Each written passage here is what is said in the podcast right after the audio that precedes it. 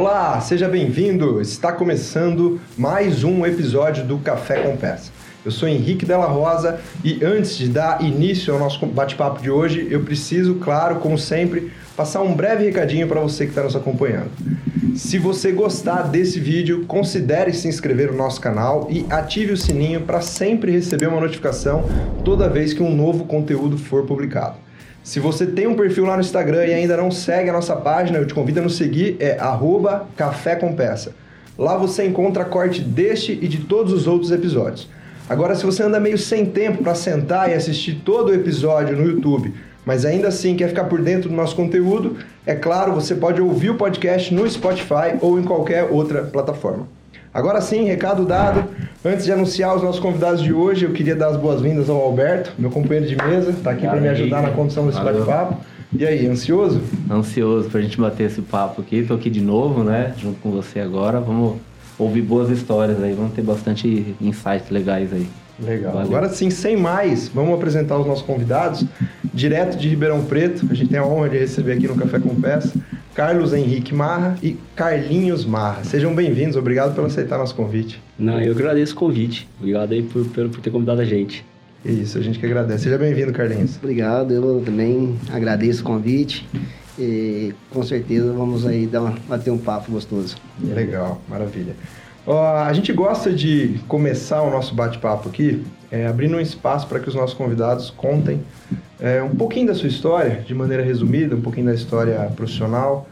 É, então a gente começa perguntando assim, quem é o Carlinhos no mercado de autopeça? Né? Como é que você veio parar nesse mercado? E depois a gente quer ouvir o Carlos Henrique. Vixe, senta que lá vem a história. Vamos lá, Carlinhos. Como é que você veio parar nesse negócio de autopeça? O Carlinhos Marra começou quando ele tinha 11 anos, lá em São Joaquim da Barra. Eu comecei numa concessionária Ford. É...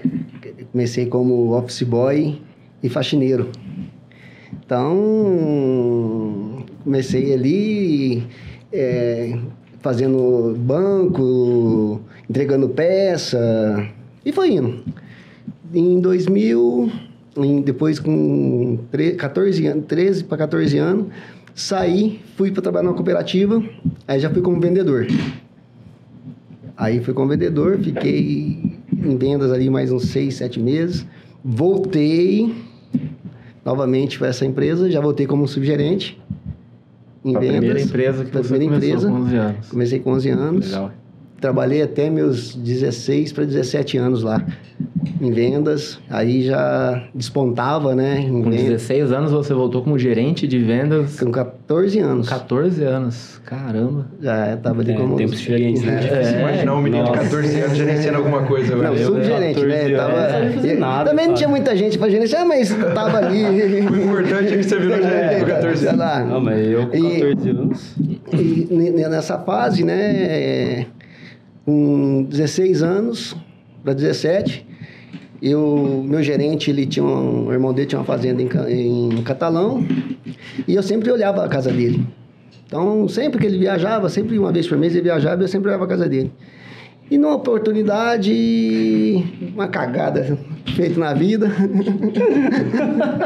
Casinha sabe da Aí acabei, ele foi numa uma, foi uma sexta-feira santa, ele viajou, acabei levando umas meninas pra lá, pra olhar a casa.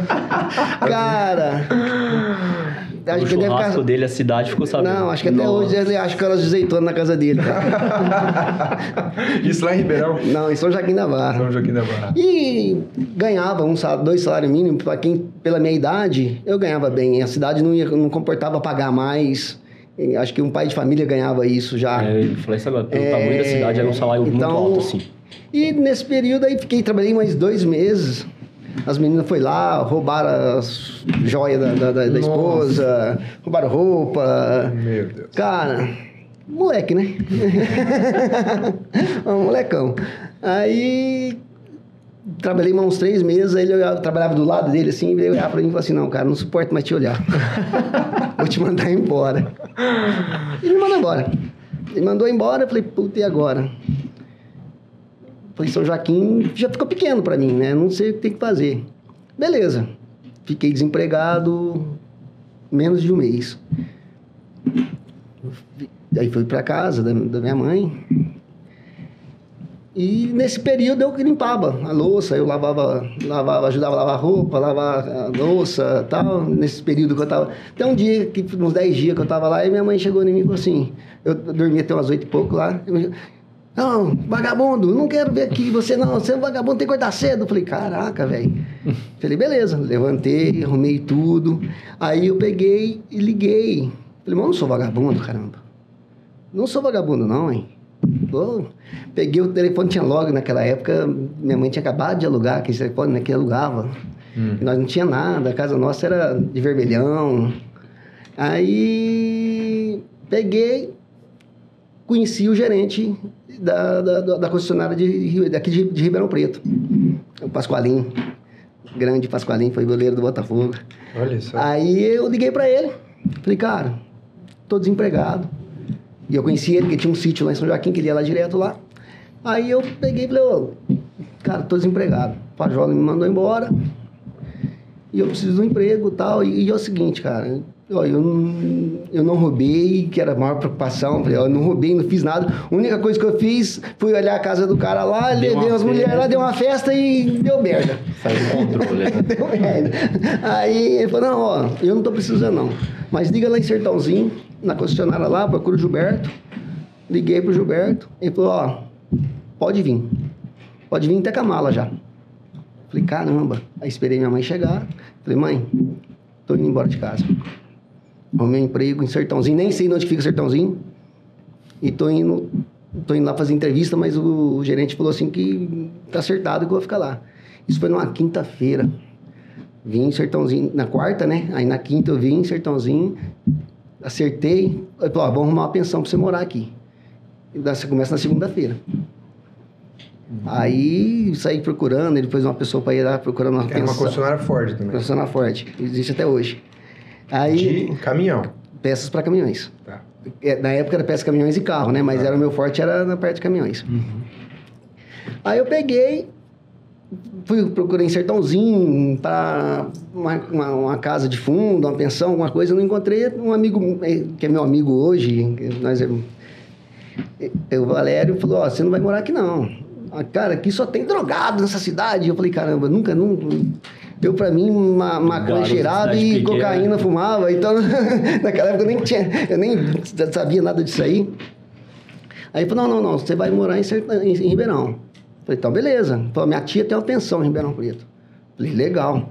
Falei, vamos pra lá, então. Peguei, nós fomos pra lá. Cheguei lá, era Saldanha Marinca, Campos Salles, cara. Era pensão de pedreiro. Aí, ele, ele tirou eu de um... Que, que eu achei que era uma, uma, uma coisa ruim, foi pra uma coisa pior ainda. Se ali tava ruim, imagina o que, que é sertãozinho, né? Aí, aí eu fiquei, cheguei lá, a mulher, que era tia dele, falou, ó, tudo bem e tal, só que você tem que pagar metade. Ele falou, não, tia, pode ficar tranquilo. Aí na Hortovel me, me adiantaram, adiantaram o dinheiro da pensão, e fui morar nessa pensão. Voltei para São Joaquim, falei, ó, mãe, tô indo embora, arrumei um emprego, vou morar em, em Ribeirão Preto, segunda-feira tô indo. Não, você não vai, você tá doido, você não vai, e aquela coisa, não, tô indo embora. Aí arrumamos lá, minha mãe comprou aquela marmita, sabe, preta, de isopor, que eu tinha que levar marmita, que a Hortovel não dava marmita na época. Aí, beleza, arrumei, domingo peguei o ônibus, fui pra lá, pra essa pensão. Cheguei, eram 5 horas da tarde, o quarto que eu tava era, tinha oito beliches. E era um banheiro só. Nossa. 16 pessoas. 16 pessoas dentro de um quarto só. Beleza. Arrumei minha cama lá, meu criadinho do lado, minha, minha arrumada aquele despertador. Pá, pá, pá, minha roupinha. Beleza, primeiro dia, deitei, acordei de manhã, pus pra despertar. Cadê o despertador? Acordei, era, era- tinha despertado para 6 horas, 6 e pouco, na hora que eu vi já era 7 e meia, 8 horas, levei no desespero. Na hora que eu olhei para do lado, eles roubaram, roubaram meu despertador, roubaram minhas cuecas, roubaram minhas Nossa. roupas, tudo. Esse era o primeiro dia de Primeiro trabalho. Primeiro dia, primeiro dia. Aí Nossa. peguei esse ônibus, fui pra lá, na hora que cheguei lá, cheguei chorando. Falei, ó, senhor me desculpa. Ele falou, mas primeiro dia atrasado, eu falei, ó, senhor me desculpa, aconteceu isso, isso, isso, roubaram meu relógio, roubaram minhas roupas. Ele falou, não, então tá bom, mas não pode acontecer mais. Beleza. Aí continuei na pensão. Essa pensão, a, essa tia desse amigo meu, ela só fazia almoço. Então ela fazia almoço e servia a janta. E eu pegava e eu levava a janta pro meu almoço. Então eu sempre estava almoçando o almoço do almoço. Uhum. E beleza. E, e almoçando o almoço do almoço. Depois de umas, mais ou menos um mês, mais ou menos um mês, a, a- a comida começou a azedar. A comida começou a azedar e abrir. Ela não aguentava mais, né? Tipo, separar o almoço de ontem pra almoçar hoje já. Aí tava beleza. conseguindo. Aí primeiro dia os, os caras estavam. Naquela época nós pegava, é, é, né, colocava um tambor de água, né? E colocava a marmita dentro, Pra né? esquentar, É, né? esquentar, tem um nome aqui lá, nem lembro mais. É. É, É um marmiteiro, é, né? É, É. Aí, aí, primeiro dia, beleza. Segundo dia, aí começaram, falou, Carlinhos, você não vai almoçar? Falei, ah, não, não, não tô sem fome. No segundo dia, Carlinhos, aí esse amigo meu falou, não, peraí um pouquinho. Aí pegou, abriu, puta azeda a comida. Aí todo mundo falou, "Ah, mas por que você não avisou? Eu falei, não. Eu falei, pô, é sua tia, velho. O que que eu ia falar? Mas beleza. Aí começou, aí eu esperava, esperava ele almoçar, eu pegava a sobra dele. Se não dava, pegava a sobra do outro. Isso aí foi o primeiro, segundo, terceiro dia começou a melhorar. Aí já me levaram um prato. Aí me levaram um prato. Aí me levaram um prato, um trouxe um ovo pra mim, outro trazia uma, uma carne, outro trazia uma salada. Resumindo, eu comecei a comer melhor que todo mundo, né? Porque eu peguei. porque eu pegava comida, mistura boa de todo mundo. Isso aí foi o quê? Umas, umas duas semanas. Até. Até o. O dono, o dono da concessionária perguntar, me chamou lá e falou: Menino, o que tá acontecendo? É isso mesmo? Eu falei assim: Ah, é, mas ó, puta, os caras, gente boa, velho. Tá tudo certo, então cada um traz alguma coisinha aqui, eu fico numa boa. Ah, beleza. Depois de que uns, umas duas semanas, aí veio um comunicado que a partir daquela data todo mundo tinha marmitas. Nossa. Olha só. Falou, todo mundo, quem quiser marmita ia cobrar, tal, certinho e tal, mas aí começou, eu falei, puta. iniciou o serviço ali, facilitou a vida. Aí eu falei, fiquei, né? Falei, morei lá. O primeiro mês, já o primeiro mês eu fiquei em segundo melhor de vendas.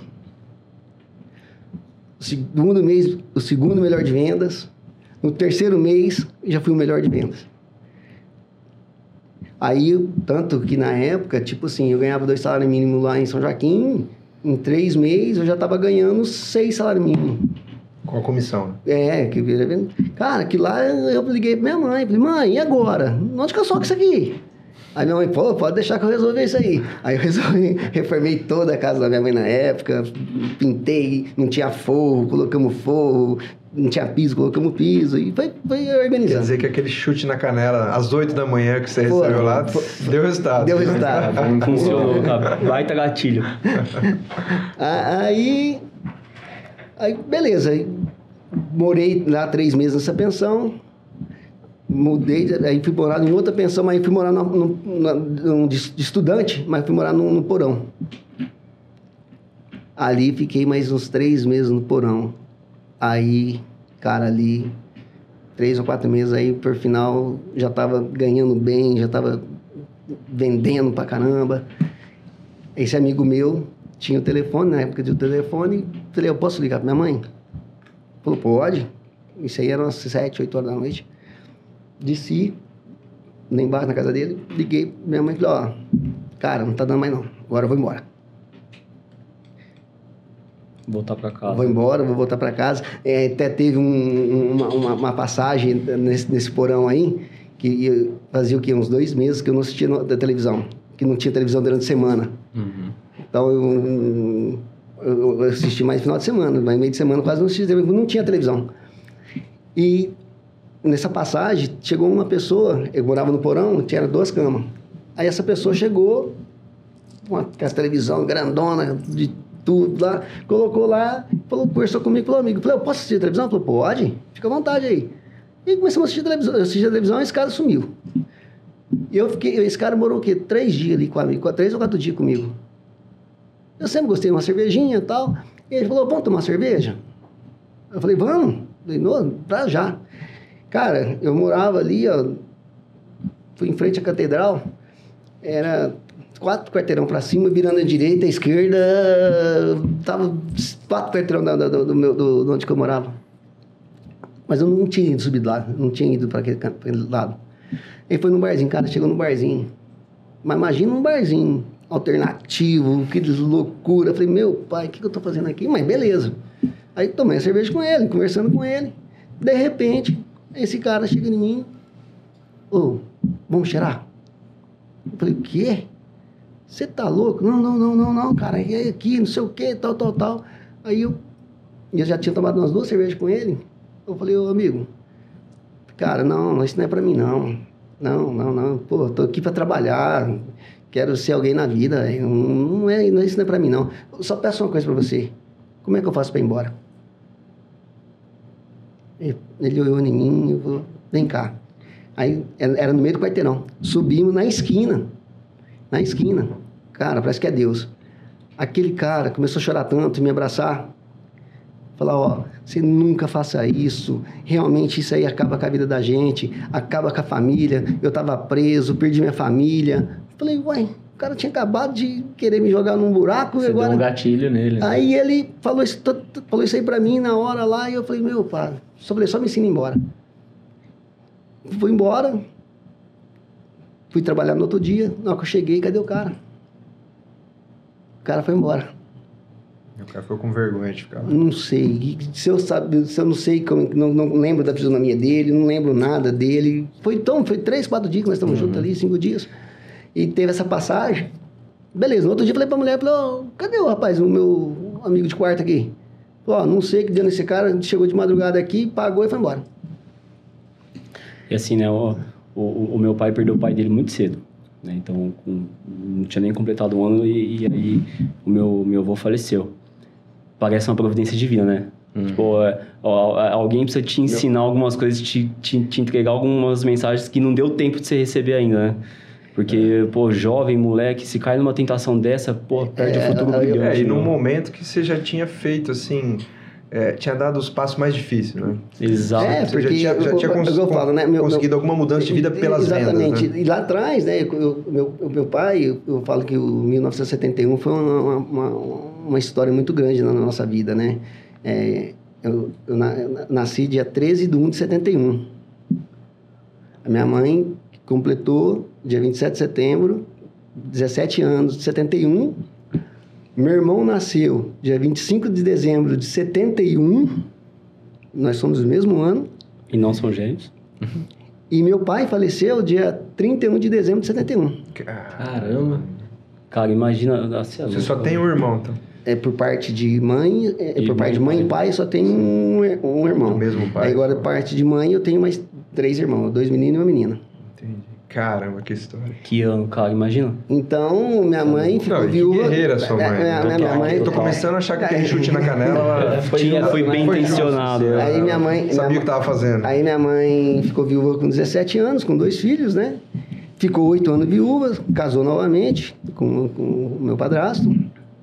E com isso tivemos nossos problemas internos também. é, com 17 anos, 17, 17 anos, fui tocar de casa, da minha própria casa. Mas superei também na época, tá tudo certo. Que é esse, como esse episódio que você relatou ou não? É, do, do, do, meu, do, meu, do meu... Quando eu, sa, eu, quando eu saí de casa para trabalhar, eu saí. Mas eu vinha... vinha Ah, eu tá, vinha quando você voltou, depois quando, Mas eu vinha final de semana para ficar em casa. Aí teve um episódio lá, acabei... Saindo de vez. Saí de vez, né? Quando eu tinha 17 anos. aí Quando sim. voltava pra São Joaquim, Aí, já não então, aí- voltava aí- casa aí da... Eu fui tocado de da casa mãe. com 17 E anos. trabalhava em Ribeirão. Eu já trabalhava em verão, eu ficava final de semana, é, meio de semana trabalhando e final de semana eu ia. Aí pro final, aí depois eu fui ficar na casa de um tio meu. Então eu morava na casa de um tio meu no final da, da história. E com isso, conheci a minha esposa, minha namorada, a Rosana. Eu tinha meus 17 anos, ia fazer 18 quando eu conheci minha esposa. Que eu, logo quando eu montei a empresa, eu estava montando, trabalhava, eu trabalhava na concessionária, e depois com, eu montei a minha empresa com 19 anos, 18 para 19 anos. Então eu conheci ela com 17, sou casado com ela até hoje, né? Que é, eu tenho meus dois filhos, o Carlos Henrique e a Larissa. O Carlos Henrique com 30, minha filha com 28. Estamos juntos até hoje, graças a Deus. Com duas netinhas maravilhosas. Aí sim, aí, aí fui trabalhar, quando, nesse período de seis meses ali, eu fui na casa desse amigo meu para falar para ele, ó, vou ligar que não tá dando mais conta. Não, não dá mais. É, pô, eu acho que já era, eu não sabia que aquilo era uma depressão. Aí falei, não, liguei minha mãe, falei, ó, mãe, não, cara, antes do episódio de, de ser tocado, né? Uhum. Falei, ó, eu vou, eu vou, não, não dá, eu vou voltar. Não, vou te buscar. Falei, não, não, eu vim com as minhas próprias pernas, eu, eu vou voltar com as minhas próprias pernas. Desliguei o telefone, saí, esse amigo meu, morava ele, a mãe e dois irmãos. Um dos irmãos ia casar, é, ia fazer um, um mês ia casar. Então ia, ficar só ele, irmão e a mãe. Na hora que eu saí, falei, Valério, cara, não dá, velho. Você faz um favor para mim. Não vou nem dar para pedir as contas. Você tá louco, cara? Agora que você tá ganhando dinheiro, você vai, você vai sair e tal. Não, não, mas não tô dando conta mais. Pô, não é isso aqui, não é isso que eu quero. Vou voltar. Aí ele falou, não, não, não, você não vai voltar, não. Aí eu lembro como fosse hoje. A mãe dele estava sentada no sofá ali. A mãe e o irmão, o outro irmão que ia casar, nem estava na, na, na, não estava na casa nesse dia. Chegou mim e falou assim: Mãe, a partir de hoje, Carlinhos vai morar aqui com a gente. Cara, deu uma boleta na sala. Aí minha tia Maria, falecida tia Maria, foi uma mãe para mim. Então. Mãe, a... melhor é... gerente de vendas que ele já teve, viu? É, essa aí é. Ela era, ela era fera. É. Aí aconteceu, na hora que eu saí, ele falou: não vai morar aí. Cara, Aí começou a minha vida. Aí sim, aí fui, já peguei minhas roupas na hora, já fui lá buscar na, na, na, no, no porão lá, já, aí a partir dali, aí sim já começou. Quer dizer que naquele momento, assim, a sua vida profissional estava se encaminhando, mas a vida pessoal estava... Tava, tava, tava meio atrapalhada ainda. Tava ruim. Ainda, ali, ali ainda não tinha conhecido a minha namorada, jogar né? fora essa oportunidade é, que o mercado de autopeças estava te dando, é, porque você não estava conseguindo se arrumar. Exatamente. Ali eu não, pessoal. É, não tinha arrumado a minha namorada ainda, minha, que, era, que ia ser minha futura esposa. Aí ele falou, não, você vai morar aqui. Cara, aí mudou minha vida. Aí fui realmente, minha tia me tratava como um filho mesmo, então nem levava roupa mais para lavar ela que lavava minhas roupas, ela colocava minha, uh, minha cueca na, na, na, na, na porta do, do, do banheiro. É, aí logo em seguida o irmão dele casou, moramos, posamos, é, nós tínhamos uma cama de cada lado, nós dormíamos no mesmo quarto. Foi, foi coisa, graças a Deus por Deus. Pessoas que foram aparecendo no seu caminho que fizeram toda a diferença. E foi indo. E com isso, vendendo. Aí minha tia Maria, cara, chegava quem, quem mais vendia era eu e o Valério. Então era. Então eu chegava todo dia à tarde. Quanto você vendeu? Quanto você vendeu? Ué, Valério, você perdeu de novo? Cara, alimentando a rivalidade. Você, pô, você ganhou, você perdeu? Cara, então. Vendeu menos que ontem. Ela, ela cuidava das nossas metas. Que legal. Ela me ensinou bater meta. Ali que ela virou a gerente. Virou a gerente de meta. Teve. É engraçado porque eu escuto essa história de várias versões, né? Uhum. Então eu já escutei meu pai contando essa história para várias pessoas, eu já escutei o Valério contando essa história para outras pessoas e eu já vi eles conversando a respeito desse assunto. E cara, assim, ó, eu, eu, eu não vi, vivi, vivenciei essa, essa, esse tempo deles lá. Mas dizem que era exatamente isso, assim, ó, cobrança genuína, daquela assim, cara, fez quanto, fez, por que, que fez menos, por que, que você tá maior, por que, que faz três dias que você tá perdendo. E engraçado, né? Porque eram os dois maiores, então eu acho que era uma cultura que funcionava, né? É. Quem, quem, mais deve agradecer ela é o dono da concessionária, né? Porra, com certeza. com certeza. Legal. E, e, com isso aí nós começamos a vender. Fiquei morando um ano ali com eles.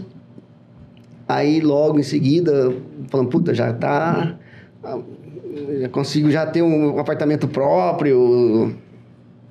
Aí mudei para um apartamento e comecei. Aí comprei, comecei a ter, consegui ter carro zero, comecei a ter moto, é, comprei um terreno já pensando no, no, no, futuro do casamento. E foi. E beleza. Deu. Quando eu completei 18 para 19 anos, falei, cara, se eu faço isso aqui para eles, eu vou fazer para mim. Montei um negócio à parte, dentro do meu, do, do meu apartamento, para vender. Ali vendia e tal, e eu descobriram, falou, não, mas eu falei, não, não eu tô fazendo mais nada, é, é, não é por fora tal. Não, mas não falou, aí falou, você fica, você tá. Eu falei, não, eu vou ficar na, na, na concessionária, não vou sair fora daquela empresa. Tinha montado a primeira. Aí montei essa segunda. Aí falei, aí montei, falei, eu vou sair. Eu vou sair. O Valério, esse amigo meu, também tinha saído, ia sair também naquela época, ele montou uma pizzaria. Falou, ah, vou montar uma pizzaria. E falei, ah, então eu vou montar meu negócio, cara. Eu também, se eu faço para eles aqui com uma venda casada, e, e eu vou fazer para mim. Beleza. Aí eu cheguei lá no Gilberto, ó. Só que dessa vez eu vou sair. Falei, agora eu vou montar mesmo, eu vou sair. Ele falou, não, você pede a conta. Eu falei, não, cara, pra que você está fazendo um negócio desse? Me, eu te, te devolvo os 40%, naquela época era 40%. Era muito comum, né? Era comum você devolver, né? Falei, não, não, não, não, não, beleza. Aí fui no dono da, da, usina, da, da o dono da, da, concessionária, não, não, não, não. Aí eu fui no sócio do dono. Ele era gerente, ele era diretor da, da, da cooperativa lá. Na hora que eu cheguei lá, falei, ó, tá acontecendo isso, isso, isso, isso, eu sou novo, quero tentar. Se não der certo, eu volto trabalhar de novo com vocês aqui e tal. Bateu na mesa. Aqui ninguém é substituível. Até hoje não entendi se ele falou Cega bem, por bem, cega por se era por mal. vai, embora. vai lá e fala que eu estou liberando. Beleza, liberou. Montei a empresa. Montei com um sócio. Marley, na época, chamava Antolini Marra. Montamos seis, aí, seis meses. E ali nós já visitava usina. Então eu visitava, eu visitava o Goiás, Minas, ele visitava Paraná, Mato Grosso. Mas espera lá, deixa eu só entender. O Nessa época da, da concessionária, a concessionária também já tinha foco em usina? Tinha foco em usina. Tá. Só que quando você montou, você não ficou só em Fords, aí você foi ser multimarca. Eu fui multimarcas. E já era também, né? Mas era mais focado, que naquela época era aqueles Dojão, uhum. D60, D, D70, F22000, que é o que a usina tinha naquela que época. Tava, tava, predominava tava, na, na, época. E na né? última linha, o que acontece? Acho que empreendedor tem, tem Porque o Mercedes negócio, era né? 11, 13, 13, 13, 20, 13, Não, não tem um, um, uma posição estratégica não. clara, né? Uma, ah, o meu posicionamento de mercado. Na última linha, ah, vendia o que o, o cliente comprava. Se hoje era Ford, amanhã era Mercedes, cara, eu preciso vender. Então. Uhum. Muito bom. Aí, beleza. Aí ele pegou e falou, ó, cara, depois de seis meses, falou, não, meu padrão de vida caiu, tal, vou parar. Falei, beleza. Seu e, sócio? Seu sócio. Esse, esse meu sócio, Antonini. Uhum. E ele foi pro, foi pro meu concorrente mais forte que tinha na cidade. Beleza, foi, aí fui procurar um outro sócio. Falei, não, preciso de um sócio. Tinha 19 anos, cara. Tinha, estudei até a quinta série. Falei, cara, vou. Aí encontrei já esse amigo, o irmão desse amigo meu, desse meu sócio, nós visitávamos a usina junto, nós dividíamos despesa junto. E, mas eu não conhecia ele pessoalmente. Eu não conhecia ele pessoalmente. Mas eu conhecia, nós, nós, como é o irmão dele que fazia, visitava, nós fazíamos um, dividia despesa, para poder um ajudar o outro. Até que eu falei, puta, então, esse amigo meu, não era nem amigo, né? Conhecido, nem era conhecido, trocava ali. Eh, Fazia parte da rede ali, né? Só que o, você vê que era uma coisa tão. que é da, da vida, que. Aí eu falei, eu vou procurar o que, que é para ver se ele tá afim, né? De ser sócio comigo. Só que o contador meu sempre falava, oh, tem um cara, velho, que é um estilo seu assim, que é rápido, acelerado. acelerado. E, e vice-versa, ele falava de mim para ele também, só que ele é 10 anos mais velho que eu. Mas é. Aí nesse, nesse, né, na hora que chegou, falar, eu fui lá procurar, falei, ó, tá assim, assim, assim, assim, tal, você quer? Falou, ó, cadê o de caixa? Falei, ah, tá lá no Souza Santana. Falei, o quê? Espera um pouquinho. Falei, ele é meu contador. Falei, o meu também. Coincidiu, aí ligou, aí falou, aí falou, Carninho, eu, essa pessoa que eu falava era ele, ele é vice-versa, beleza. Aí olhou, olhou, olhou, vamos embora. Vamos, vamos ser sócio.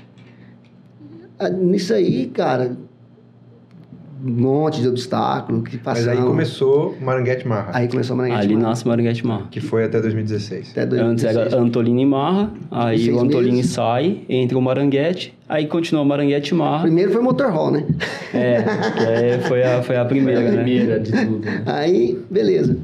Aí, cara, primeiro ano sofrendo, sofrendo, sofrendo. E em 2006 Aí veio a, a primeira bandeira multinacional que confiou na gente, foi a Eaton. Uhum. A Eaton chegou na, na pô, pô, deixa eu ver seu estoque aí. Falei, cara, que estoque? Aqui é só casado, não tem estoque nenhum não. Mas na época do fax, né, aquele fax, eu não consegui nem conversar com os caras, no cara correria, tal, tal, tal. Até que foram para fazer o dever de casa e ligaram, ó, vou dar distribuição para você. Puta, velho. Cheguei em casa, entrei debaixo do chuveiro, chorei igual criança. 2006. 2006. Primeira bandeira. Cara, aí foi. Dali pra, pra- Daí pra cá, foi, foi. as outras foram bem mais fáceis. É, É, teve é, dificuldade, muita, mas aí foi vindo, foi vindo, foi vindo. abriu a porta. É, Cara, abriu a porteira, passa mais um. né? Então, Aí em 2006 compramos um- uma chácara lá para fazer a- o prédio próprio. Em 2011 começamos a fazer o prédio. Em 2013 entramos para dentro do prédio, tudo com recurso próprio. Que é nesse lugar que é hoje. lugar que é hoje. Tá, pera lá. Antes da gente entrar no 2014, que 2014 é um ano divisor de águas na história, né? Pelo que a gente conversou mais cedo. Eu queria ouvir do Carlos Henrique, né? Se ele entrou no negócio por livre e espontânea vontade ou por livre e espontânea pressão. né? Só que É. antes de você falar, é, eu quero servir mais um café para vocês aqui e lembrar que o nome desse programa aqui é Café com Peça, né? É, por uma razão óbvia que todo mundo aqui aprecia café, eu sei que vocês adoram café, toda vez que a gente vai lá, a primeira coisa que você faz é servir um café pra gente. E a gente não sabe aqui, né, Du e Rodrigo, se isso aqui já virou patrocínio, mas tá virando Tá uma parceria. relação tá, boa. tá uma relação boa, tá um namoro Então, legal. Já é a segunda vez que a gente recebe aqui dos nossos amigos aqui da Mais Um Café de Santa Bárbara, né, essa garrafa linda, cheia de café, fresquinho aqui, recém-passado aqui na unidade deles Nossa, aqui olha. em Santa Bárbara. Que é Alberto, por favor. E então a gente queria deixar a nossa gratidão registrada aqui ao Juninho, a Manu, que mandou essa cortesia pra gente. E, claro, né, falar para quem está nos acompanhando aí, se ainda não conhece a Mais Um Café, vale muito a pena conhecer. Eles têm um portfólio cheio de bebida muito boa lá. O Brasil E- inteiro. No Brasil inteiro, tem mais de 700 lojas. Pode falar para ele que não vai ser seguidor dele. Tá, vai ser seguidor, vai ser cliente. E aí, pra quem gosta de, de bebida assim, gelada com café, eu vou fazer uma recomendação assim precisa. Eles têm uma, uma bebida lá que chama caramel, que é café, leite, caramelo. Cara, nunca tomei nada igual. Realmente muito bom. Então, quem tá assistindo aí pode procurar a unidade mais próxima e Não, experimentar o caramel que vale muito a pena. Mas agora sim, conta pra gente aí, você foi por livre, espontânea vontade ou pressão? Engraçado, né? Porque assim, é difícil a gente falar sobre a, a- a entrada de algo que a gente nunca teve fora. Então, assim, o meu pai, ele, ele abre a empresa em 1991. Eu nasci em 93. Eu já nasci dentro do, do, do, do ecossistema em que ele era empreendedor e que a empresa fazia parte da nossa rotina. Então, eu cresci dentro da empresa, literalmente. É, eu, na, na- na minha primeira infância, vamos dizer assim, eu ia lá para brincar. Então, a gente não tinha, igual o meu pai comentou, meu pai veio de São Joaquim da Barra. A minha mãe também veio de São Joaquim da Barra, né? Não tinha família, não tinha ninguém aqui. Então, ah, deixa as crianças aonde? Na empresa, não tem outro lugar, não tem pra onde correr. Então, eu cresci no meio das prateleiras, no meio das peças, no meio dos vendedores, no meio dos compradores. É, aquilo sempre fez muito sentido para mim. Eu, eu sempre tive dentro. E- Era uma extensão da casa. Era uma né? extensão da Até casa. Porque quando os pais voltavam pra casa, continuava falando do negócio. É, né? perfeito. E aí que acontecia? É, a, a- a principal conversa do final de semana era a empresa. A- os principais amigos estavam relacionados à empresa. É, as coisas boas e as coisas ruins que aconteciam era a empresa. É, no início, é, o- a, a disponibilidade do meu pai para a empresa era violenta. E a gente não consegue estar em dois lugares ao mesmo tempo.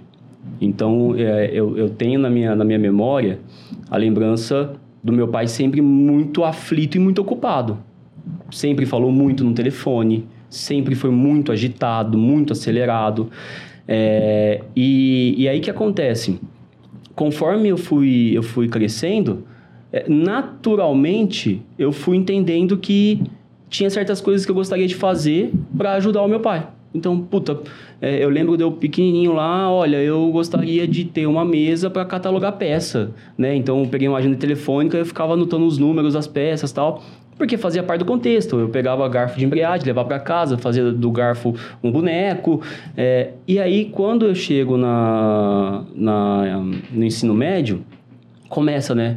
Você quer fazer o quê? E aí você tem, sei lá, acho que 30 segundos para definir o que você vai ser pro resto da vida. É, e ali eu já não tive muita dúvida quando eu comecei a escutar sobre o que cada faculdade fazia. Ah, faculdade de, de agronomia faz isso, e aí, puta, administração, ó, te ensina. Cara, isso aqui é legal, hein? Porque, pô, imagina se eu, se eu pego isso daqui, levo para a empresa debaixo do meu pai. E aí, com, quando eu chego no, no, no terceiro colegial, eu tô terminando de formatar isso na minha cabeça e meu pai chega e tem uma conversa bem séria, tanto comigo com a minha irmã. A minha irmã era dois anos mais nova, mas ele sempre falou o seguinte, a empresa está me consumindo, é, é problema o dia inteiro, é a casa caindo na cabeça, e eu só preciso saber de uma coisa. Há interesse por parte de vocês de dar sequência no, na, na, no negócio, de fazer parte, porque se não for, não tem importância. Mas me avisa, porque aí eu vou desacelerar, eu vou preparar isso aqui para vender, eu vou fazer alguma coisa, porque do jeito que está aqui, não vale a pena para mim se não for algo que interessar vocês.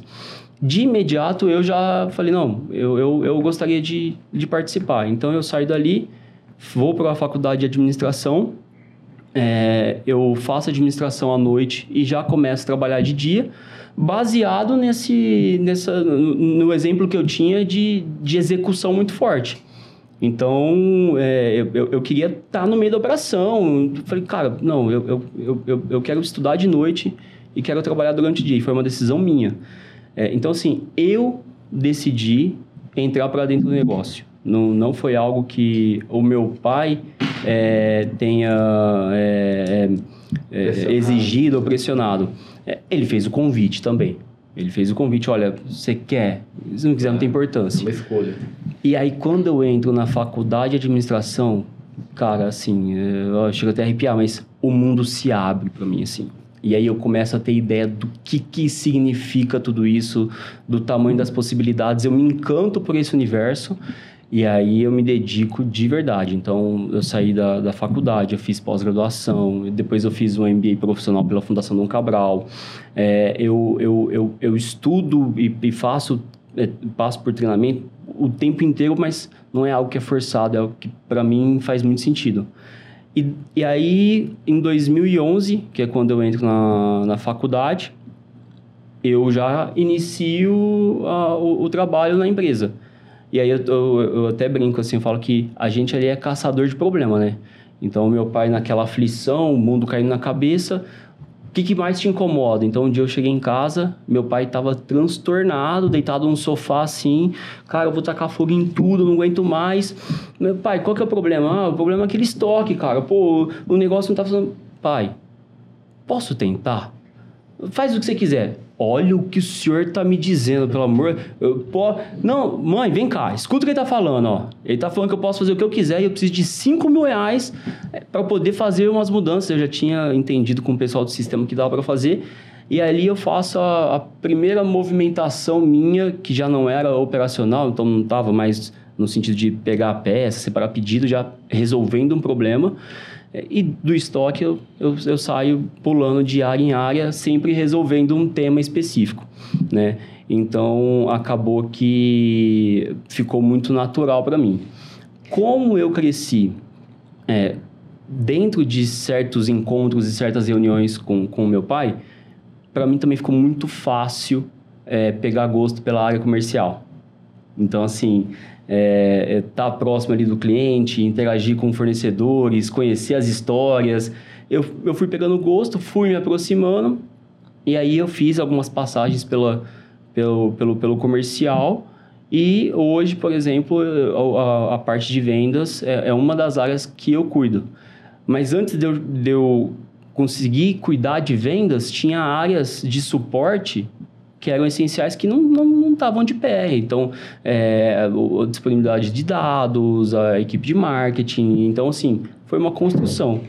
Foi, ah, foi, foi nesse sentido que eu fui mergulhando para dentro do negócio cada vez mais. E com a minha irmã aconteceu muito parecido, assim. É, a gente que é segunda geração, né, fica muito evidente, assim, que os nossos pais fizeram o trabalho do crescimento, fizeram o trabalho sujo, essa é a verdade, né, a parte mais difícil, né? É, mas ninguém se organiza para crescer, né? Você cresce e depois tem que vir alguém para falar, pô, acho que é. tá para organizada, e se for organizada é. a gente vai olhar melhor, vai ver os detalhes e vai crescer ainda mais é, rápido. uma analogia muito boa é dos 100 metros rasos e da maratona, né? São corridas diferentes, né? O empreendedor ele nasce para fazer os 100 metros rasos, cara. Eu preciso sair do zero e chegar a 100 o mais rápido possível. Cara, sair do 100 e passar pelo primeiro quilômetro, pelos primeiros 10 quilômetros, cara, são outras técnicas, são outras táticas, é, é, é um modelo diferente, né? Não, então acho bom. que é uma missão muito da segunda geração. Ô, Roberto, no almoço a gente estava falando do ano de 2014, né? Que foi um ano é, decisivo para né? eles, né? Sim. Acho que a gente podia retomar essa conversa aí. É, assim, eu acho que o contexto que tem por trás desse momento aí é que é, nós, nós tivemos ali uma baita de uma recessão interna no Brasil, né? afetando vários setores, mas principalmente o setor que vocês atuam, que é o setor sucro ah, Arroleiro, açorial, né? sucro arroleiro. E, e lá fora, né, o preço do açúcar derretendo e aqui dentro, o preço da gasolina sendo segurado de maneira arbitrária pelo governo e o, e o, o etanol sem competitividade. Né? Então, assim, a usina sendo estrangulada e esse é o mercado de vocês, né? É, e as usinas procurando abrir unidades, já estava dois, três anos abrindo unidades. Cara, foi, um, foi, uma, foi uma época muito difícil, que aí teve a, a quebradeira mesmo, né? Que tudo... Cara, foi um efeito dominó, que foi a RJs, né? Puta, só na, na, do, de 2013 a 16, cara, perdi dois, três faturamentos do, do- do- na brincadeira aí. Vocês tinham acabado de mudar para sede própria. Sede própria. E o seu negócio principal, que era a usina, estava sofrendo Nossa. com a recessão. Eu tinha. Eu Logo tenho- após muita abertura de crédito, aí começou muita eu, inadimplência. eu lembro que uma- uma safra antes, né? Eu tinha lá no Mato Grosso uma usina. Ela, todo ano, dois, três, dois, três anos atrás, ela, vinha, ela comprava e eu pagava na safra. E, e esse ano, lembro como fosse hoje, era em abril, dia 26 de abril, que ela. né, Dia 29 de abril, que ela ia pagar a- a- o título, Que era referente à safra toda. toda a safra toda. Naquela época foi um milhão e duzentos. Nossa. E, e, e nesse que uns cinco dias antes eu tinha pegado dengue, nunca tinha pegado dengue, peguei dengue, tava ruim, corpo ruim. Fui pra, Desgraça, pouca fui pra- bobagem, né? Fui pra, ca, fui, pra, fui pra casa e eu tava contando com a grana, porque eu tava, tinha investido no prédio, aquela loucura danada. Aí eu fui pra casa, ruim, de repente, umas 5 horas da tarde, toco o telefone, meu gerente de Araçatuba, ó, você entrou na internet, você viu o que aconteceu? Eu falei, o quê? São Fernando pediu RJ. Rapaz do céu. Dor de barriga. Eu com o corpo ruim, entrei pra dentro do banheiro, chorei igual criança. Falei, não acredito que fizeram isso comigo, cara. Então, e, e dali foi efeito cascata, né? Então foi várias. Foi só mais É que- uma. É, né? eu- eu- foi mais de eu- 60 usinas É, e eu atendia, eu atendia quase todas. Na verdade, o que aconteceu? Essa história ela, ela, ela começa muito antes. É, o, o governo, tudo isso começa com o álcool. Então, o governo ele vai lá e fala o seguinte: olha, é, existe um caminho aqui que é o álcool, vamos incentivar esse mercado.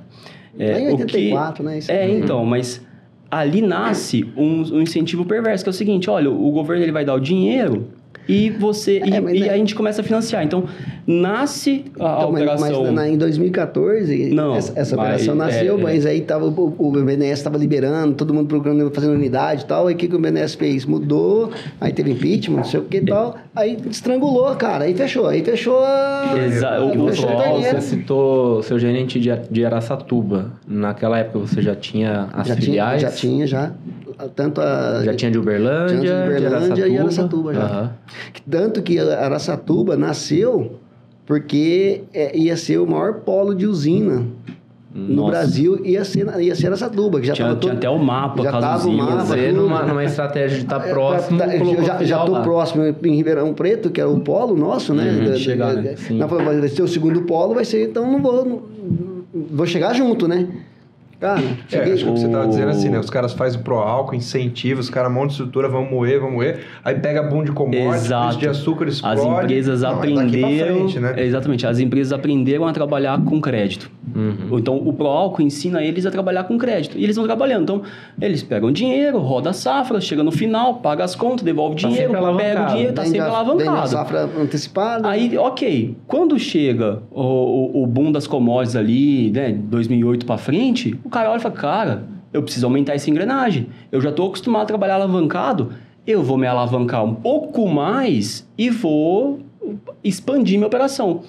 E aí a gente chega no, no, no 2013 a 2015 com um conjunto de fatores que, cara, não poderia ser pior. Então, as empresas extremamente alavancadas, com operações... Apesar é, que eu sempre cresci na crise. É, mas muito pelo perfil. Sobreviveu ali, exatamente. depois ali, né? Muito Agora, pelo perfil assim, tava, empreendedor. igual você comentou mais cedo, né? As, as usinas eram bem menos profissionalizadas, bem, Bem mais... menos com, assim, uma gestão muito mais arcaica, né? E aí o que acontece? É, de 2013 a, a 2016, vamos falar assim, aquela colisão de coisas, instabilidade política, a restrição de crédito, né? Então, BDS e outras instituições seca o crédito porque ninguém sabe como as coisas vão se desenvolver. Ah, o, o ciclo da commodity entra em baixa, então os valores despencam. A gente tem algumas políticas internas que também não ajudaram, como segurar o preço do, do, do álcool em relação à gasolina para tentar manter a inflação e tal. Cara, quando esse cenário se acumula, a- as empresas não estavam preparadas a nível estratégico para suportar. É onde elas começaram a desabar uma atrás da outra.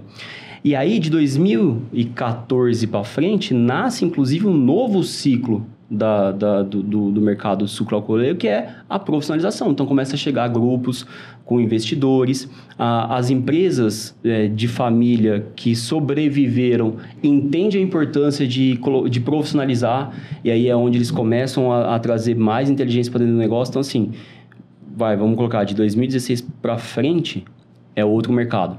E hoje Né? estão tá alicerçado hoje, sem É, dúvida. E, mas nessa época dessa migração da- das usinas que eram familiares, que quebraram para a chegada dos grupos que eram de fora, né? Grupo chinês, É, americano. tem muitos. Aí a tratativa de vocês também começou Mudou tudo completamente. de novo, né? A gente vocês tinham que lidar com pessoas no diferentes. Não, mas na de- verdade nós começou, pra- como o menino, o Casinho que veio, nós começamos a colocar inteligência artificial, começamos a colocar bastante coisa, e mudamos A gente- é, também, né? acompanhar, Vocês também estavam- profissionalizaram, né? É, Exatamente. na, na última linha, acho que foi assim, pra gente foi a, a melhor escola que a gente poderia ter, ter tido, assim, porque os nossos clientes não só forçaram, mas eles ensinaram a gente a, a se profissionalizar. Então, assim, foi um, foi um estímulo positivo. Quanto mais a gente estava profissionalizado, mais resultado a gente via junto ao cliente. Eles começaram a exigir coisas da gente que a gente nem sabia que existia. É, eles começaram a exigir da gente coisas que só com outros níveis de tecnologia ia ser possível cumprir. Eles começam a exigir da gente coisas que só com outro nível de organização, com outro, é, com, com, com um capital intelectual diferente. Então, tudo isso faz com que de 2016, 17 para frente, a gente basicamente reconstruísse a empresa para conseguir é, atender o que essas empresas estavam exigindo. E aí, automaticamente, aquilo que a gente faz para uma, a gente faz para todas, a gente começa a encontrar várias outras é, empresas e segmentos que é, pe- pede isso, né, pede esse nível de serviço, a gente começa a avançar, entendeu? Mas foi um, um período muito, muito complicado para a gente, porque 2013 a gente tinha acabado de mudar de prédio. Então, assim, é, e foi uma mudança mu- muito significante pra gente. A gente esperou por muito tempo. A gente tava com a eu, E- investimento alto, Então, euforia mas lá e- em e- cima. Só que graças a Deus é, foi crise de um ano, um ano e pouco. Então Sim. é coisa, não foi puta, não. Rápido a gente se recuperava. É, assim, pra gente aqui ficou. é, Ela veio muito mascarada até a Copa, né? Metade de 2014. Depois da Copa, talvez se o Brasil fosse campeão, ia ficar mascarado por mais um tempo. Mas como não foi, parece que acabou a Copa começou a crise. assim, a gente começou a perceber de fato. Mas foi também, assim, 14 até metade de 15, a hora que o. Começo de 16, a hora que veio o impeachment, mudou completamente o, o, o ambiente de negócio, né? E. Enfim, a, a gente falou aqui, né? Entramos nesse assunto de, de usina, né? Mas de repente tem alguém que está nos assistindo e não, e não sabe exatamente que esse é o mercado de vocês. Né? O Brasil é muito grande Uhum. e a gente está acostumado assim a olhar para um distribuidor de peças para caminhão e ônibus e falar: ah, o cara tem negócio com a garagem de ônibus, ele tem negócio com a transportadora, com o posto de mola, com o varejo. Vocês no MMAR é um pouco diferente, né? Vocês têm É, assim. Não, não sei se é diferente. Nós temos uma, uma- tem- temos toda essa clientela também. Só que nós focamos muito. Mas tem uma concentração é, grande em usinas. usinas. Hoje são quantos por cento da receita está concentrado em usinas? Não, 40. Não, menos. Não, Não, menos. menos. Ho- Hoje, se tiver 20% é 23%, muito. 24%, Em usina? é, Em usina, é, hoje já mas- foi bem mais. Não, já foi. Não, só foi isso Em aí, eu não- 2013 mesmo era 90 Essa e poucos por diminuição, vocês incentivaram isso depois da crise. Sim. Intencional. Entendi. Ah, É isso Pra que eu falo. um pouco da dependência de um... É. E- e até o próprio Mas o cliente- maior ainda, ainda é Ah, usina. não, nós temos, sabemos trabalhar. Uhum. O que, que acontece? É, Eu acho que sim, né? na, na última linha, é, a, o, o mercado de, de usina foi o mercado natal nosso, onde a gente nasceu. E ali a gente começa a entender e aprender. Na linha do tempo, isso vai se tornando um dos nichos que a gente atua com questões específicas, técnicas de trabalho. É, depois de 2013, a gente entende a importância de ter uma, uma, uma carteira pulverizada e a gente começa a fazer o, o trabalho é, de, de, de expansão, onde a gente começa a falar, olha, vamos olhar para outros nichos e a gente, de lá para cá, vem fazendo isso muito bem. Não que a gente tenha aberto mão, coisa. Não, mas. Sem perder a essência ainda do porém, início, mas explorando com todo o aprendizado de profissionalização que grandes empresas exigem. E a gente simplesmente pegou isso e replicou para todos os demais segmentos. Então, graças a Deus, hoje, de empresa de ônibus, a grandes frotistas, ao varejo, né, até a autopeças, todos esses segmentos a gente tem muito bem trabalhado também. Uhum. Ah, legal. Eu imaginava que havia uma consideração maior. Não, já foi, já foi. Como vocês são assim uma referência muito forte dentro da usina, isso eh, desenvolve na gente uma percepção falsa É. de que parece que é o, quase que o único negócio de vocês. É. É, porque isso, assim, é, a gente que olha de fora, você vê como é um mercado gigante, o mercado de usina, todo mundo quer estar lá dentro. Mas nem todo mundo consegue ter participações, assim, relevantes lá dentro. Então, você vê muito Perfeito. distribuidor que tangencia esse negócio, mas que não tem os dois pés, que não é uma referência no fornecimento. E tem um... Tem uma, uma, uma vez que a gente esteve com eles, que eles falaram uma coisa que, assim, ficou na- guardada na minha cabeça, que assim, ó, é, a gente não vende peça para usina, a gente faz gestão de contrato com É a isso. usina. Né? Pela, pela grau de complexidade que é o negócio, eu preciso estar muito atento aos detalhes, Muito. aquele negócio que está na linha de baixo, tal, nas Muito. entrelinhas. E é isso mesmo, sim. Na verdade, você tá- tem que estar debruçado em cima desse contrato, É, super é- atento é. para não. Não é, não é nem o contrato em si, mas é a maneira como eles fazem negócio. Que e, e- e que não é diferente de grandes grupos. É, um- uma empresa de grande porte, ela não tem como é, objetivo principal do negócio dela comprar e vender peça. A peça faz parte de uma etapa que ela precisa para executar a função final dela. Seja ela uma usina, seja ela uma indústria de papel, seja ela uma transportadora. É, então, o que, que a gente entendeu? Cara, a gente precisa diminuir a dor de cabeça desses caras nesse, nesse ponto que não é core deles. É, eles, eles, el- eles não nasceram para fazer gestão de peças automotivas. Então, o que acontece? Na última linha, a gente só traz para a gente aquilo que normalmente outras empresas não, não absorvem e, e, e deixa isso como uma, uma, uma missão do cliente. Então, quando a gente fala que é, a gente debruça e, e- e- se aproxima, é que, literalmente, a gente está muito próximo do- dos nossos clientes para que comprar peças automotivas não seja um problema. A gente resolve isso. Porque a partir do momento que a gente não resolve isso, aí eles só precisam de peça, e aí qualquer um serve, e aí qualquer marca, Só e aí qualquer peça, preço. Muita gente só vende peça. E aí, ok. Vocês oferecem, além da peça, prestação de serviço e geração de solução. Exatamente. E aí, essa proximidade nossa não é um- uma exclusividade de empresas com KNAI, de indústrias, procurei. Não. A gente faz isso para várias outras empresas e a cada dia que passa, a gente consegue é, fazer isso numa escala de clientes de, de, de menor volume, de menor potencial, no sentido volumétrico mesmo. Isso passa por vários quesitos, desde, sei lá, é, qualidade de atendimento, capacidade de resolução de problema, é, personalização da operação, é, tem vários detalhes que acontecem todos os dias que a gente precisa se ajustar, é, tem, tem legislações que todos os dias se desdobra e a gente tem que estar junto com eles. Então, ah, é questão de meio ambiente. Cara, eu, eu posso deixar isso como uma missão do meu cliente, mas eu também posso resolver isso dentro de casa e entregar, olha, tá aqui o meu inventário de emissões de gases de efeito estufa, por exemplo. É, puta, obrigado, cara. Vocês são o único fornecedor nosso que eu não precisei cobrar. Vocês já têm, já fizeram. Não, estamos acostumados, entendeu? Então, políticas que, que, é, que é natural para empresas de um, de um certo nível de profissionalização, a gente já atende. Mas, é, como eu disse, é, é mais um, um- um nicho que é, a gente atua com um nível de detalhamento que a operação pede, que é esse se aproximar. É curioso que eu já ouvi de outros distribuidores assim, ah, o duro de atender a usina são os contratos. E para vocês, na verdade, você está olhando isso como uma oportunidade, né? Daqui é que o eu, diferencial. É, deixa que eu administre É, esse contrato. gestão do contrato. Muito bom. Quer puxar um aí da frota? Que a gente tava com uma... Da, da frota predominante, É, né? exato, das usinas, né? Na época lá, isso. até o Carlinhos já iniciou falando que lá em 70 e pouco era muito Ford e tal, e a gente vê 84. esse, esse movimento, essa migração de frota, o Mercedes caminhão mais vendido, aí agora tá chegando DAF, tem Volvo. Hoje, como é que você, vocês estão dentro do, do negócio ali, falando de usinas, é, a gente queria saber qual que é a frota que vocês veem hoje que é atualmente a predominante dentro das usinas e como é que é esse movimento. Se, se tem muita mudança de, de posição, ah, hoje é Mercedes, amanhã é Ah, Volvo, o DAF tá chegando, Não, como o- que é isso o- daí lá dentro? o- Hoje, hoje na, na- na- em termos de marca, hoje é relativo. É, tem uns que vão para o lado de preço, outros vão por qualidade.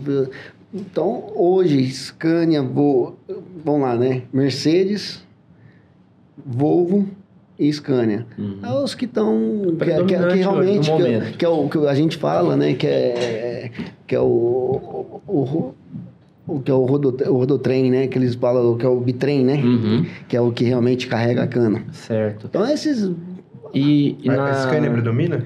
Ah, perdão, então, Mercedes é, predomina? ó, Depende de, de Hoje, olhando, região. olhando nas fotos que a gente vê ali, também. operação, não, mas- não, na operação de, de puxar cana mesmo. De Hoje puxar. ali é, eu- eu- se eu tiver errado, aí tem, mas é Mercedes, que é os Axor, é, Volvo e Scania.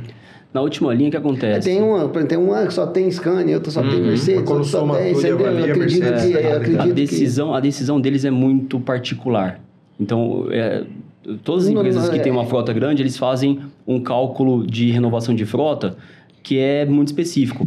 Eu- É, é frota combinada, pô, é mais difícil para com- nós falar sobre isso aí, quem que é, Eu- eu vou entrar puta, quem com vai uma- ganhar, quem é, é meio... eu vou mas- entrar com uma frota muito diferente da frota atual, cara, isso vai gerar um mix de, é, de retrabalho, porque a minha equipe técnica não sabe fazer, manutenção. Então, assim, basicamente, cada, cada grupo, cada empresa acaba tomando uma decisão mais específica com um olhar para dentro do que um olhar para É, fora.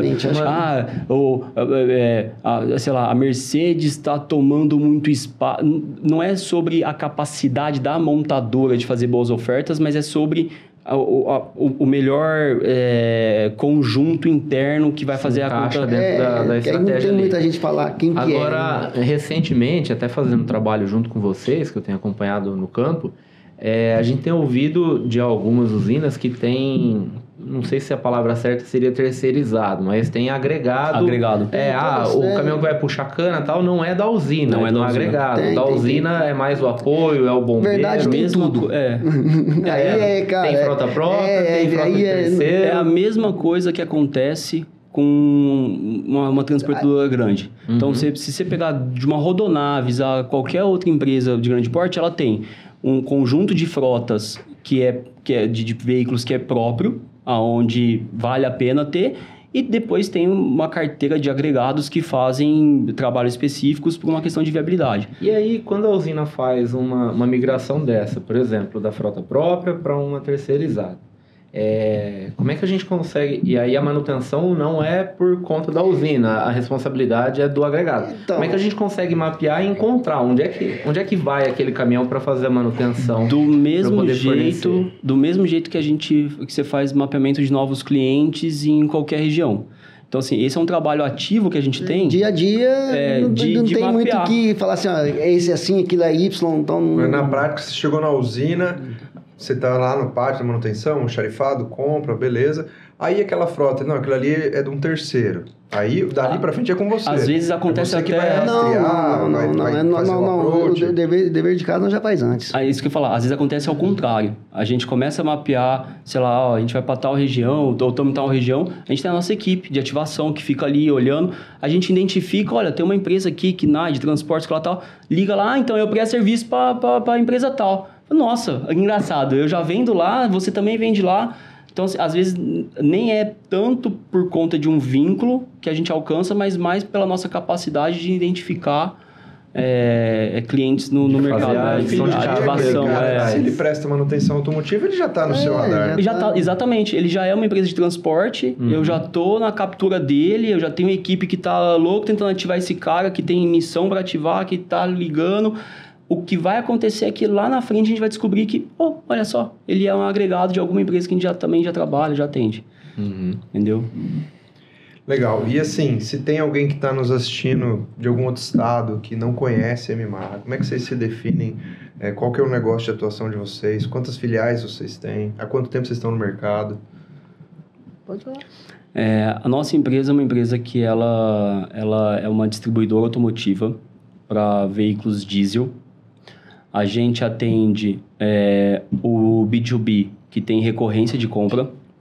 É, a gente também é, atua com, dentro do B2B, né, clientes que têm a, a intenção de consumo e a intenção de revenda. E a gente tem a, a especialidade dentro da linha diesel os caminhões, né? É, e aí que acontece? A gente tem esse know-how muito forte do atendimento do veículo pesado que gera um pacote de valor para quem está do outro lado comprando que faz muito sentido. Desde portfólio é, até é, flexibilidade nos processos de, de processamento de mercadoria, entre outras coisas. A, a nossa empresa ela tem uma, uma, uma vertente de serviço. Então, hoje, dentro da nossa estrutura, a gente também tem uma, uma retífica de, de motores e também tem uma oficina de manutenção Certo. e recondicionamento de câmbio diferencial, né, que é a, a Service. Dentro dessa estrutura de serviço, a gente é posto autorizado das principais marcas do, do, do, do mercado, né? Tá com a Eaton até hoje. Eaton, Eaton, a ZF, ZF. né? É, a gente tem lá o, o MWM, o Posto FPT, Meritor lá dentro. Meritor. Uhum. Então, assim, todas as grandes marcas é, do, do, do segmento é, de motores né, e, e transmissão, o nosso posto de serviço está habilitado a, a, a fazer serviço. Como autorizado. Como, Ele Exatamente. tem uma filial em Uberlândia, E aí essa dá... é, concessionária em Araçatuba, ZF em Araçatuba. Temos um- uma filial em Tumbiara, Goiás. E a matriz em E a Ribeirão, matriz em né? Ribeirão. É, Matriz são- e mais três filiais. São quatro, são quatro filiais, são quatro empresas da distribuidora e duas empresas da, Da da, Service. da Service. Uhum. Num total de seis empresas, sendo que uma delas é, é a matriz barra centro de distribuição, unidade de Ribeirão Preto, acaba ficando tudo num Uhum. complexo só. A Service é em Ribeirão e a outra? Em Araçatuba. Em Araçatuba também. É isso. Uhum.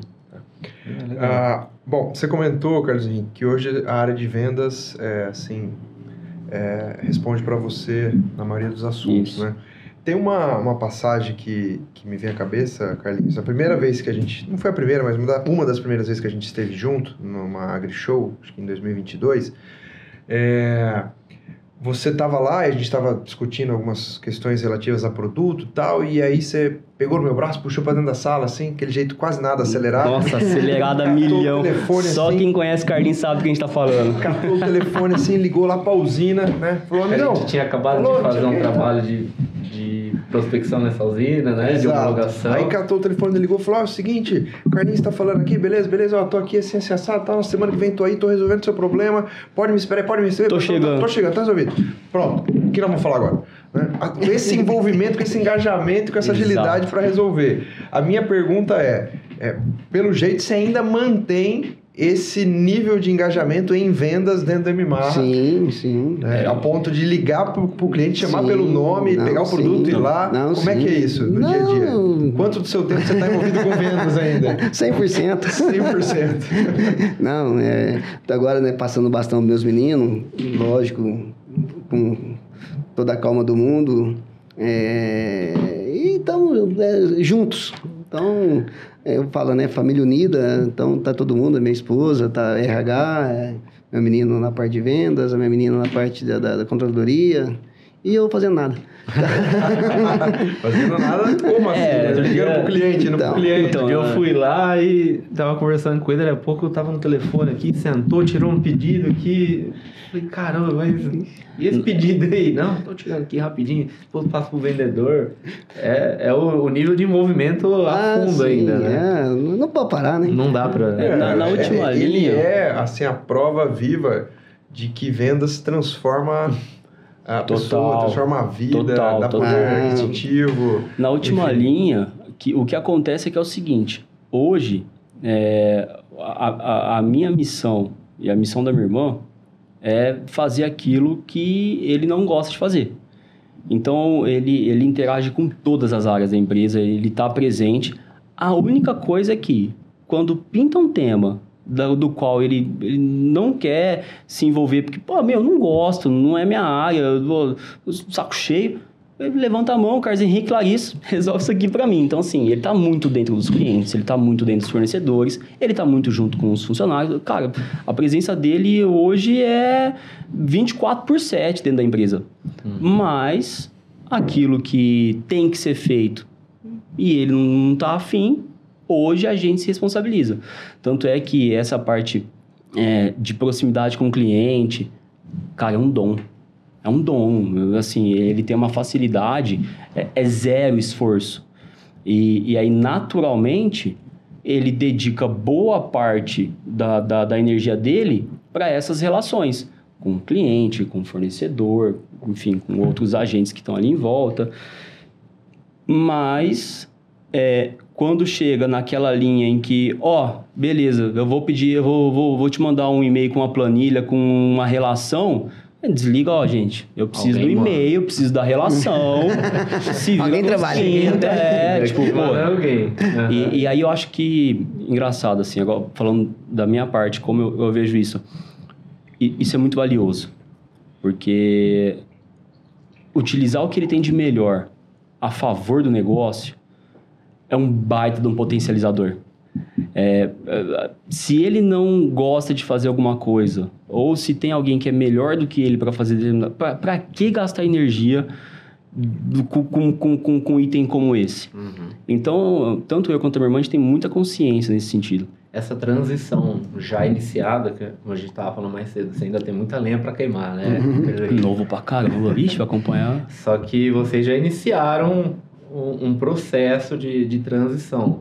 Como é que, que é a assessoria para isso? Porque vocês procuraram ajuda, é, alguém para direcionar, para dar esse, essa, esse direcionamento mesmo dessa transição. Como é que está sendo isso aí? Há quanto tempo tem?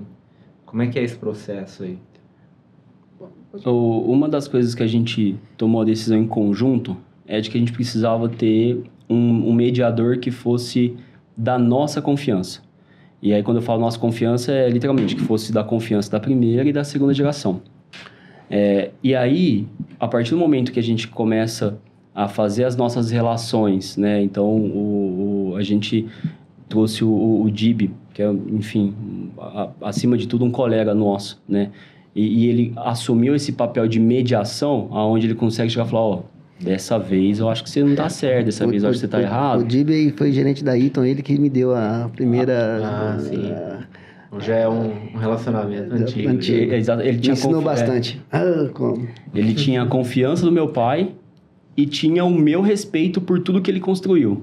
Uhum. Então, assim, é, é- é- e tanto eu quanto a minha irmã. E aí, então, acabou que a gente em comum acordo falou, não, tá aí. Tá aí uma pessoa que a gente consegue olhar e falar, olha, deixa eu escutar aqui dessa vez, eu- co- como um um mediador, né? A gente vai ter como tomar decisões mais, mais fáceis. E, por fim, é um processo de construção de confiança. Tanto eu quanto a minha irmã, a gente tem completa ciência de que é nossa responsabilidade conquistar a confiança dele. É, A gente também sabe que tem que partir dele a abertura para a gente poder construir, mas enfim, é nossa missão. E de mais ou menos 2016, 17, 17. de 17 para cá, a gente vem fazendo esse trabalho de, de aproximar o, o jeito de pensar, as visões, implementar aquilo que é, tá, beleza, o que que é old school, que vale a pena ter, vale a pena manter, isso aqui, meu, é espinha dorsal. Que, que tem de novidade que dá pra gente trazer? Como é que a gente encaixa esse mix sem prejudicar, talvez, sei lá, a cultura, é, sem trazer é, é, a- somando performance, trazendo resultado. Então, a gente vem fazendo isso de, de 17 para cá. É, um ponto importante que eu, que, eu, que eu acredito também é que, como o meu pai é um cara muito novo, tanto eu quanto a minha irmã tem um privilégio de poder aprender com ele Não tão em novo, tempo. Não, assim, é assim, pô, 53 tá doido? Pela idade da empresa. Não, por a idade tudo. dele é, é assim, é muito próximo da idade da empresa, né? Cara, não, tá no mesmo gás que eu. A empresa Assim, tem tem até um 35 problema. anos. 33. 33. 33. E você 53. 33. Eu já Muito escutei bom. algumas vezes, isso me ofendeu, viu? Eu já escutei algumas vezes, ah, é seu irmão? Eu falei, não, filha, calma aí, vamos devagar comigo, né? É, não tô tão acabado. E aí, então, o que acontece? É, como ele é muito jovem, eu tenho uma oportunidade de aprender com ele dentro de campo. Ele não tá no banco, Jogando. é, entendeu? Então, Uhum. eu- é, é em tempo real. Eu, Ele é cara, técnico, mas é capitão. também. Exatamente, eu desviei aqui, ele já puxa, ó, você, você, cara, meu, você fez cagada aqui, meu, não tá errado isso daqui, você não pode fazer isso com Ali, você não pode, ó, isso aqui, eu já vi isso aqui acontecer, ó, tô te avisando, isso aqui vai dar errado, cara. Então, assim, é um privilégio muito grande. É, a nossa missão é aquilo que eu falei mesmo, tirar dele aquilo que não é satisfatório. Durante muito tempo, meu pai teve que fazer aquilo que não era gostoso, porque era obrigação, missão dele.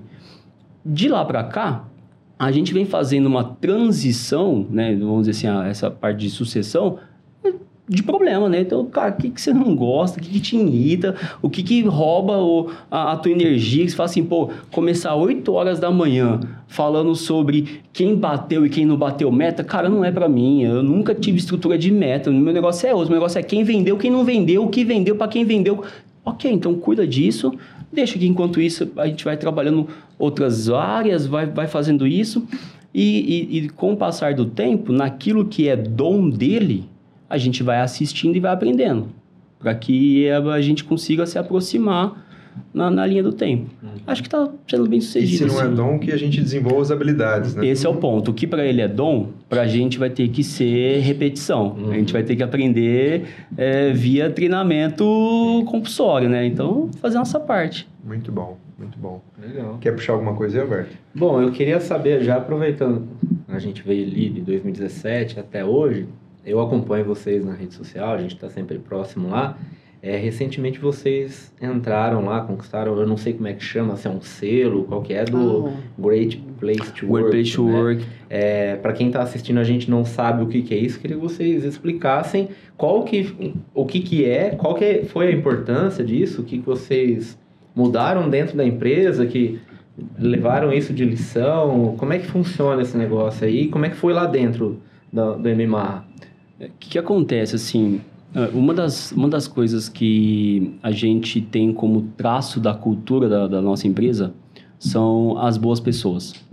A gente se orgulha dos profissionais que estão com a gente. O nosso time só tem fera. E assim, sendo bem sincero, é, não tem jeito de, de, de, de, de a gente conseguir avançar se a gente não tiver ótimas pessoas do nosso lado. E isso é um conjunto de coisas.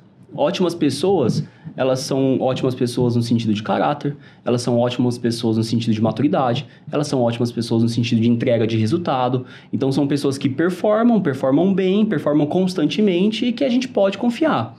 É, e aí, o que acontece? Sempre foi muito natural para a gente ter as pessoas junto com a gente, é, ter as pessoas fazendo parte do nosso negócio é, e, e nessa construção a gente descobriu né, que ó, existe uma certificação para falar se isso acontece ou não. Tanto é que a, a primeira vez que a gente é, é, pleiteou, né, a gente nem imaginava que o selo ia vir. Falou, não, ó, a gente faz, Segundo vê a né? diferença. É o segundo ano. É, É o segundo é, ano? É o segundo ano já. É os melhores lugares para se trabalhar. né? Exatamente. É, é um, é um selo que ele garante que a, a sua empresa está dentro de parâmetros é, de, a nível global de uma, uma ótima empresa para se trabalhar. E aí tem vários indicadores, são cento e poucas perguntas, e o X% da empresa tem que responder, e tem que responder de bom grado. E, cara, dependendo do, do, do score que sai ali, ou a nota não vem, dependendo do, do tanto de pessoas que respondem, a, o, o, o selo não vem. Então, assim, tem uma série E de desde a critérios. primeira vez que vocês pleitearam, o selo veio? O selo veio, cara. Legal. Então, assim, o que a gente fez, o que a gente vinha- sempre fez. Já vinha fazendo, né? É, não, mas é- a pergunta tem exatamente esse propósito, né? Porque assim, o que, que você precisou mudar para ter o selo? Não, nada. É, era simplesmente somente recebia o certificado, mas a cultura já estava Sim, lá. não, algumas coisas nós vinha de dois, três anos para cá, vem mudando, mudamos o RH, fizemos Os mudanças. também. É, incentivou é, alguns ajustes, mas eu tô entendendo que, assim, o básico da coisa estava Não lá. tem como a gente feito, né? mudar a opinião de centenas de pessoas da noite pro dia. Então, assim, a Sim. opinião já estava lá. Exato. O que acontece é que é o seguinte, que com um selo desse, a gente tem um nível de profissionalização maior no sentido de ter as informações. Então, hoje a gente tem com mais clareza, cara, o que, que é prioridade, o que, que não é prioridade pro time, pô, o que, que tá legal, o que, que não tá tão legal. Então, assim, é, de coração, essa, essa pesquisa que a gente realiza, ela é mais para a liderança do que para mercado. Uhum. É, a, a gente usa isso como ferramenta interna para poder guiar aquilo que, pô, quando você tem 10 funcionários, é uma coisa, com mil é outra. Então, como é que a gente sabe se é, as coisas estão se refletindo?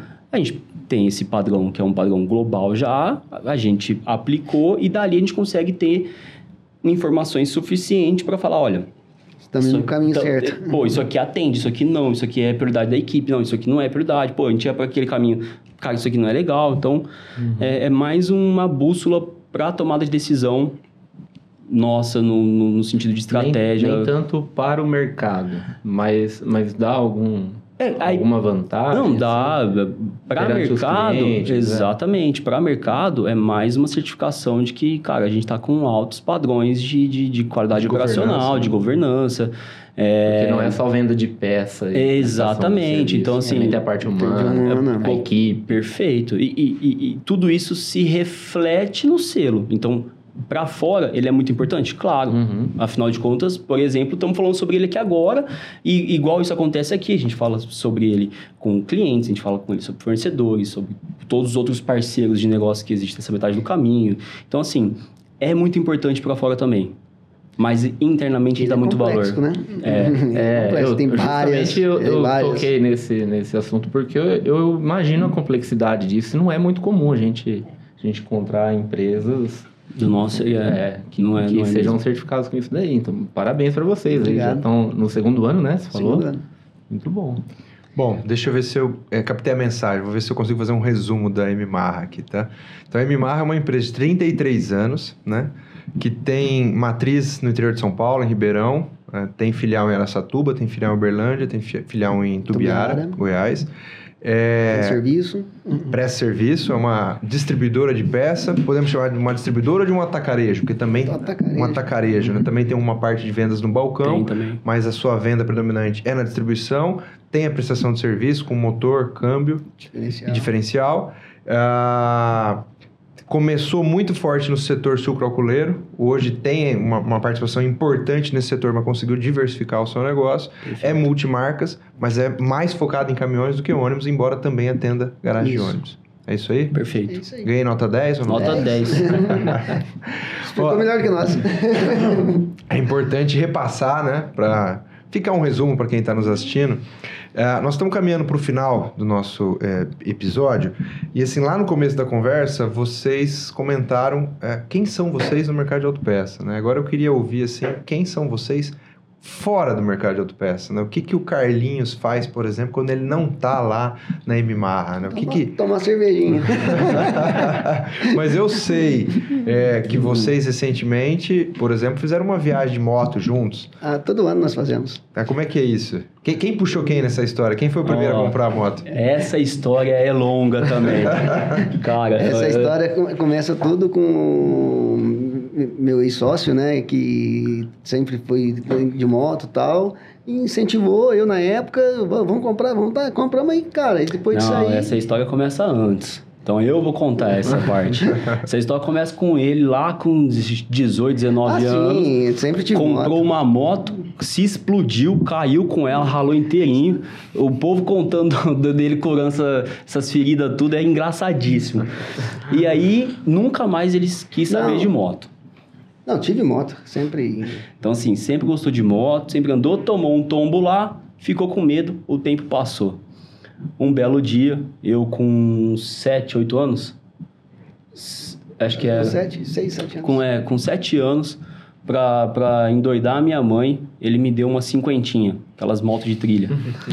aí, cara, ali começou, então eu comecei a, a andar com a motinha, aí quando eu fiz 12 eu já queria, pô, fazer trilha de verdade, aí eu comprei a moto pra fazer trilha, mas 12 anos, 13 anos, aí a minha mãe nem a pau que ele vai, meu pai, não, então eu vou com ele, aí meu pai comprou uma pra ele também, então aí começou eu e ele a fazer trilha tal, ele começou a me acompanhar, aí eu fiz os 18, né? Tirei a, a carta. Meu pai, não, que eu vou te dar um carro. Eu falei, ó, pai, então, isso é o seguinte, cara, eu quero comprar uma moto. Não, médico, não, eu quero, eu quero, eu quero, eu quero. Pô, deu uma febre nele.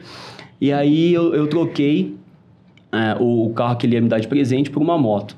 Na época eu comprei uma Hornet. Aí ele comprou uma moto para ele também.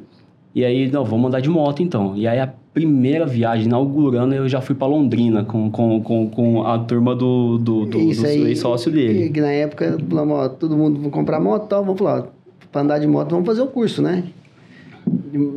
Lá no, no autódromo. Aí falei, você quer? Então vamos, você vai pelo menos aprender. Vai fazer direito. Vai fazer direito. Aí começou, aí fizemos o curso de pilotagem. Dali pra partir frente, da é, frente, viagem ano. todo ano. E que Aí- moto vocês têm hoje? GS, são duas GS. GS. Daquelas, é, as 1250, 1250. 1250. Meu irmão tem uma. né? Motoqueiro da família é meu irmão. e tal. É, Mas o Hugo aí... falou que O ano- quer gravar o ano- um podcast o só ano- pra falar o ano- de o ano moto. o ano, pass- você. ano passado nós pegamos, nós, nós em, em sete, né? Eu, Sete. Meu, meu genro, ele, meu, meu sócio, o que é, o filho dele, mais um amigo nosso. Saímos daqui, foi para Atacama, Atacama, Peru, Chile, descemos o Peru, Bolívia e voltamos. E a esse cara- ano agora? Ano retrasado, ano é o passado, ano passado fizemos Uruguai, é, Uruguai, O Mendonça.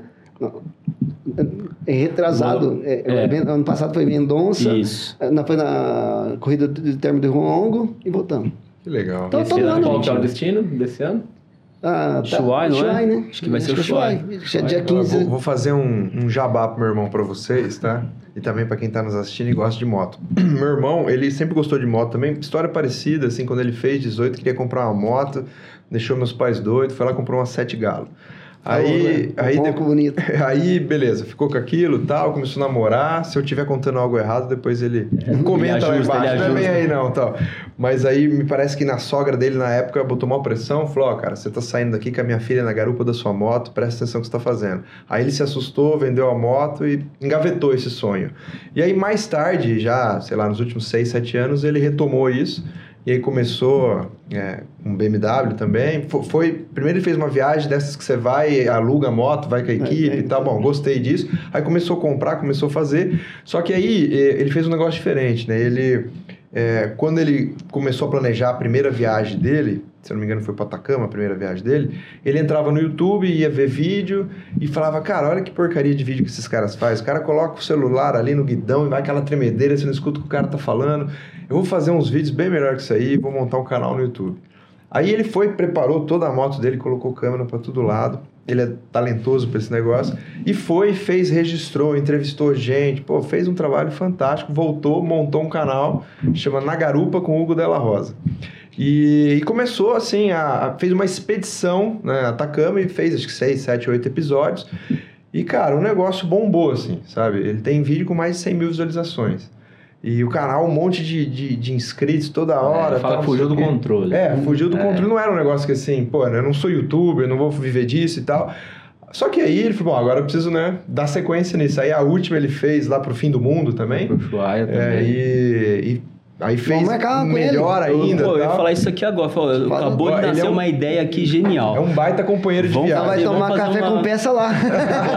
Ó, vamos fazer uma expedição do mercado automotivo. Então, todo Aí. mundo que fizer parte do mercado automotivo, tá aí na, na, na cadeia, desde a da, da fabricação até a, a, a última ponta ali da, da peça, manda aqui, ó, põe aqui no- nos comentários aqui, depois você sai coletando o povo aí. Vamos montar uma expedição. Não, Exatamente, vamos dois em um. Viagem, aproveitar, network, vamos, Tem vamos mais fazer um tudo que vai junto. vir gravar conosco aqui, que se eu não me engano ele anda de moto também, que é o Gerson da SK.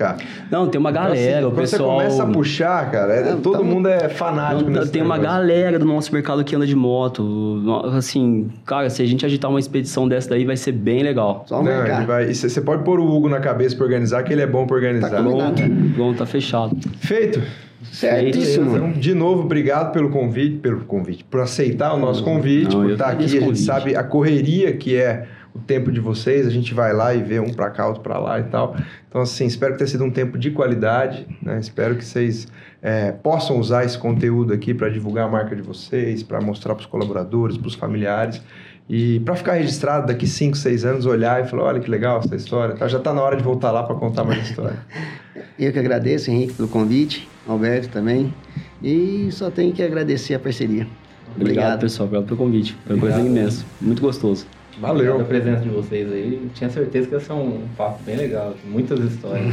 Valeu, valeu, Alberto, aí pela Valeu, companhia na obrigado. mesa. Carlinhos, Obrigado. obrigado, viu? Valeu, Carlinhos, Carlos Henrique. Valeu, meu irmão. Valeu, obrigado. E aí, com isso, a gente encerra o 15 episódio do Café com Peça. Se você chegou até aqui, quero registrar nosso muito obrigado e te lembrar, claro, se você ainda não é inscrito no nosso canal, se inscreva, ative o sininho para sempre receber uma notificação quando um novo vídeo for publicado.